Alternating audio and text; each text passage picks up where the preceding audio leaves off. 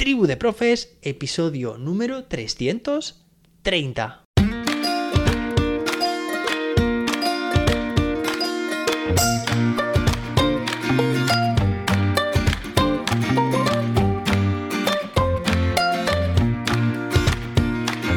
Muy buenas, soy José David y te doy la bienvenida a Tribu de Profes, tu podcast de educación. Hoy tenemos un episodio muy metodológico porque vas a aprender a llevar a cabo en tu aula el aprendizaje cooperativo.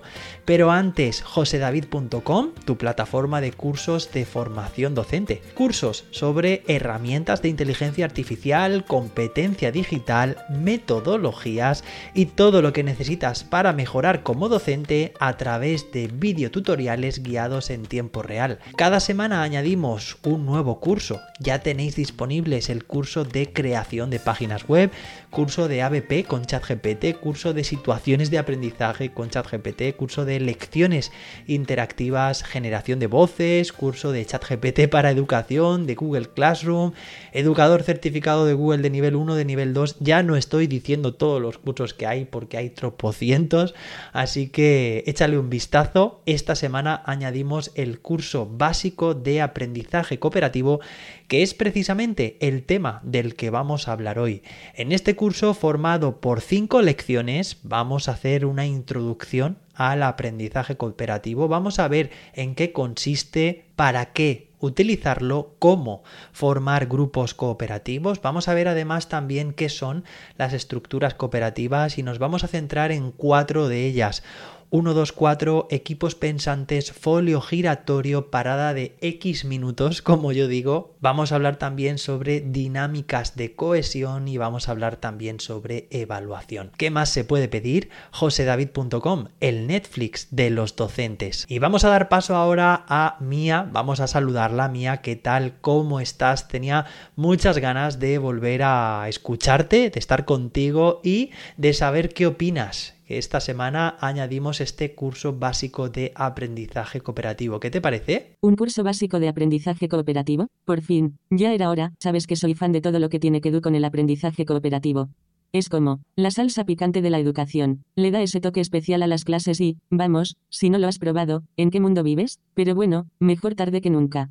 Venga, que nosotras, las docentes, estamos listas para darle caña tribu de profes al poder. Bueno, pues sí, yo también estoy muy contento de por fin anunciar la publicación de este curso que ya podéis hacer en josedavid.com. Bueno, bueno, desde el origen de este podcast, cuando se llamaba incluso Vamos a clase, ya dedicábamos muchos episodios, pero que muchos, un gran porcentaje, a hablar precisamente sobre aprendizaje cooperativo. Siempre ha sido un común denominador, siempre ha sido algo en lo que nos basamos.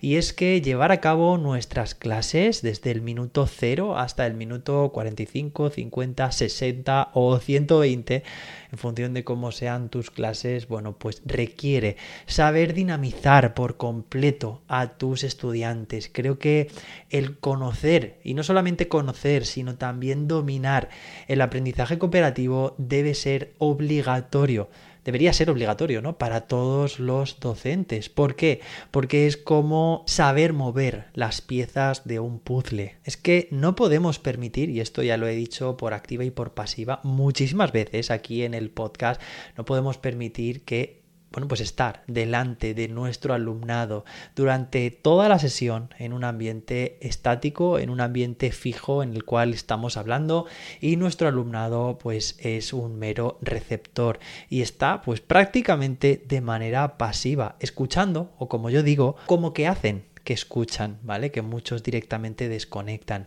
Necesitamos que nuestro alumnado aprenda haciendo, que esté implicado, que esté trabajando, porque es que es como mejor se aprende, trabajando, implicado, motivado, motivada, que esté además, cuando se trabaja de manera cooperativa, desarrollando esas habilidades de trabajo, esas habilidades de comunicación, esas habilidades sociales.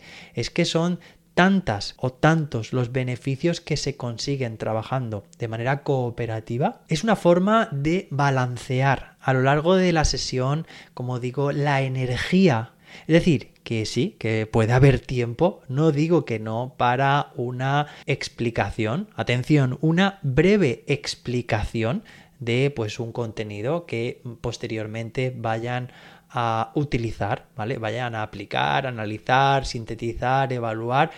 Eso sí, yo soy muy partidario también del modelo de clase invertida, de Flip Classroom, y en este sentido tenemos todavía mucho más que ganar con esta combinación de contenido que se trabaja previo a la sesión de clase y luego durante la sesión de clase, que es donde se produce la magia, donde se interrelaciona el alumnado con el resto de compañeros y compañeras, con la ayuda, guía, acompañamiento del docente. Bueno, ahí es donde se produce efectivamente la magia. Y pues es importante saber muy bien cómo distribuir al alumnado, cómo dinamizarlo, como digo, qué hacer en cada momento, qué necesitan a nivel emocional, a nivel de actividad. La actividad también les mueve mucho y el hecho de hablar con otros compañeros, de girarse, de levantarse, de moverse, bueno, pues eso hace falta para el aprendizaje y debe haber tiempo para todo. Debe haber tiempo para trabajo en gran grupo,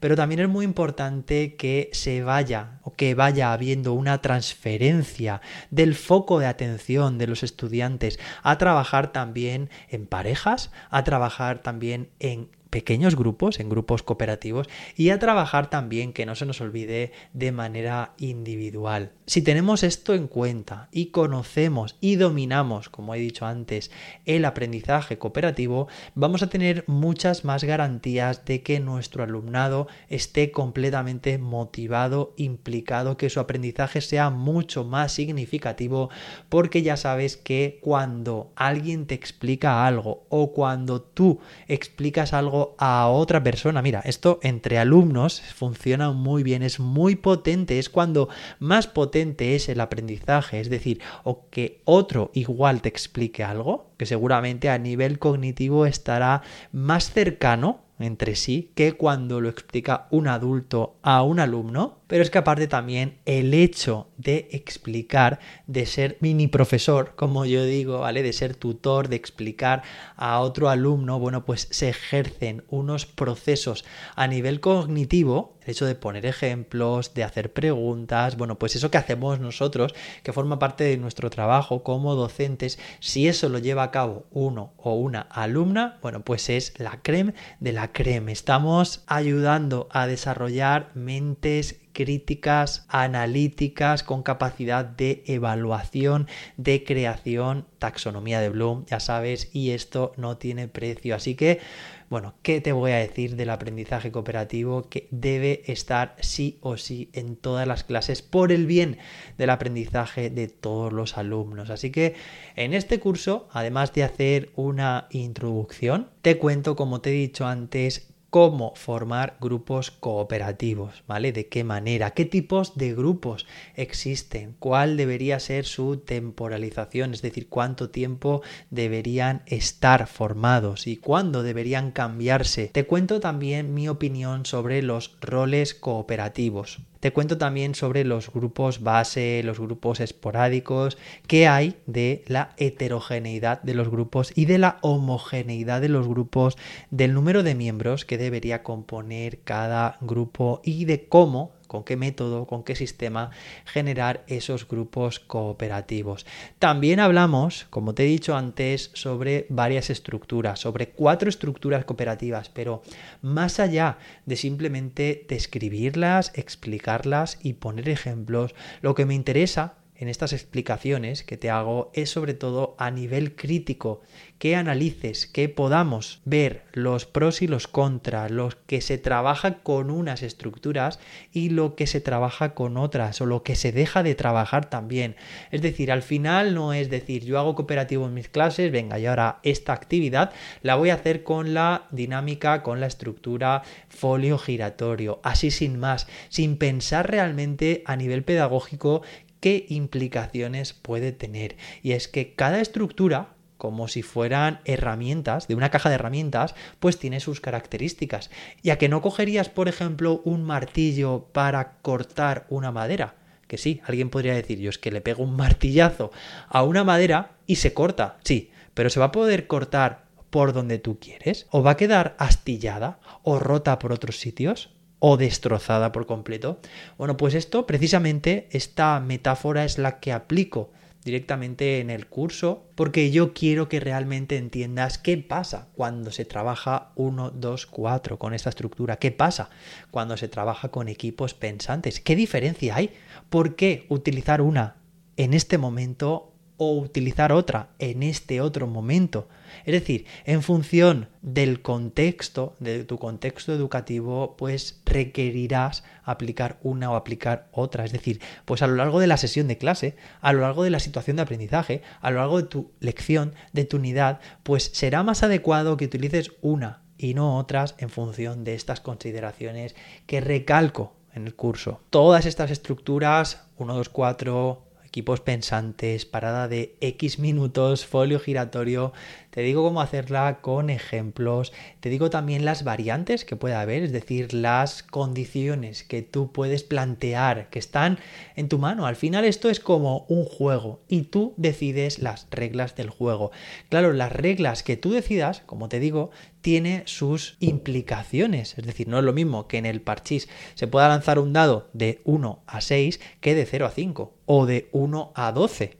Imagínate que también hay dados de 12 caras, ¿no? Los dodecaedros. Bueno, pues en función de esas reglas que están a tu alcance y que tú puedes, bueno, pues alinear a tus objetivos de aprendizaje, vas a conseguir unas u otras cosas. Para mí no es tan importante el aplicar directamente una estructura cooperativa, sino más bien el saber aplicar a nivel estratégico, con tu criterio pedagógico, cuándo utilizar una y cuándo utilizar otras. ¿Vale? Luego también hablamos de las dinámicas de cohesión, de lo importante que son, de lo importante que es dedicar tiempo en exclusiva, tiempo específico a trabajar el cooperativo, a trabajar también la cohesión de los grupos para su buen funcionamiento y es que no podemos pretender que llegar a clase con en tu cabeza esto cómo va a funcionar así, así y asado y que realmente funcione siempre bien a la primera. No, tenemos que estar dispuestos también a que las cosas no funcionen a la primera como queremos, pero también tenemos que intentar de manera proactiva fomentar estas buenas relaciones entre las clases que podemos además desarrollar de manera muy lúdica, divertida con nuestros estudiantes. Y finalmente también te hablo sobre la evaluación en el aprendizaje cooperativo.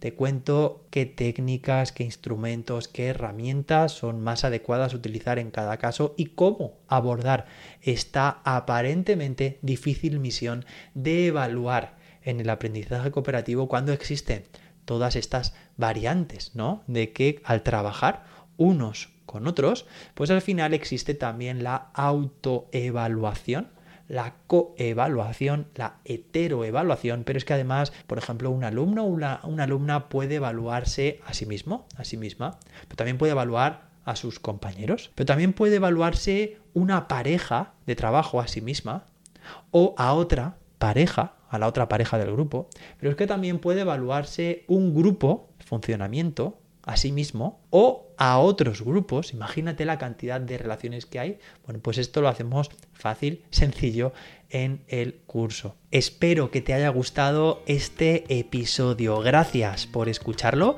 por compartir este podcast con más docentes para que podamos mejorar entre toda la tribu la educación. Gracias por dejar tu valoración de 5 estrellas en la app de podcast que utilices y gracias por suscribirte a mis cursos en josedavid.com porque permites que podamos seguir creando cursos como el de esta semana. Por solo 10 euros al mes tienes acceso a todos los cursos. Y si quieres transformar tu centro y necesitáis un empujón, ponte en contacto conmigo, cuéntame, analizamos la situación y organizamos una formación personalizada para empoderar a tu claustro, con posibilidad de que la formación sea bonificable. Nos escuchamos de nuevo en el próximo episodio. Hasta entonces, que la innovación te acompañe.